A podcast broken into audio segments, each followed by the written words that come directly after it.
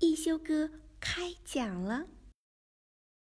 一休哥是个古灵精怪的小神童，舞蹈跳得远近闻名，吹拉弹唱无一不通，就连画笔耍起来也是妙笔生花。一天，一休哥从葫芦王那里得到一本宝书《艺术故事会》，书里记载了珍贵的艺术作品背后的故事。小朋友们，你们想知道是什么样的故事吗？听。一休哥开讲了，艺术家是怎样炼成的？一休哥讲述艺术家背后的故事。小朋友们，你们知道吗？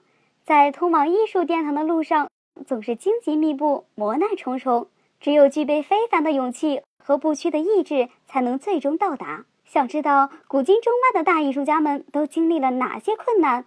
运用了哪些智慧，才最终成为影响人类艺术进程的名人巨匠吗？快让一休哥讲给你们听吧。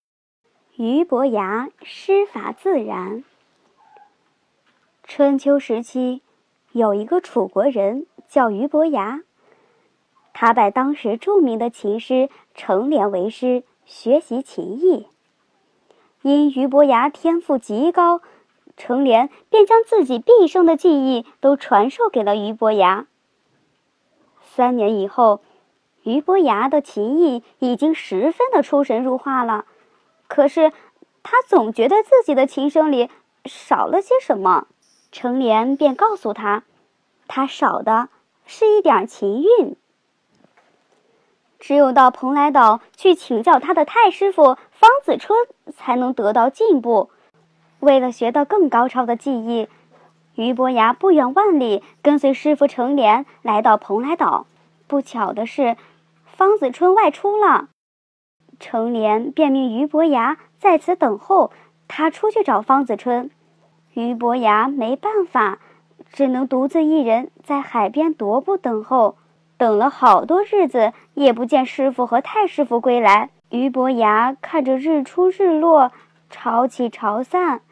忽然产生了一种难以言语的情绪，于是他抱着他的琴来到海边，和着海浪和风的声音弹奏。弹着弹着，他觉得自己仿佛放空了一样，好像天地万物皆已不存在了。一曲终了，他终于顿悟了，并谱出了酝酿多时的曲子《水仙操》。这时，他的师傅程连拍着巴掌出现了。原来。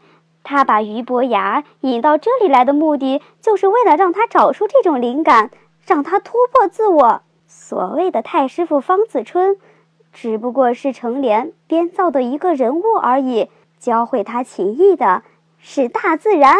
小朋友们，俞伯牙学琴的故事有没有打动你呢？能在海边弹奏一曲美妙的乐曲，是多么美好的事情呀！假如你也心动了。就赶快报名加入一休哥乐器课堂吧！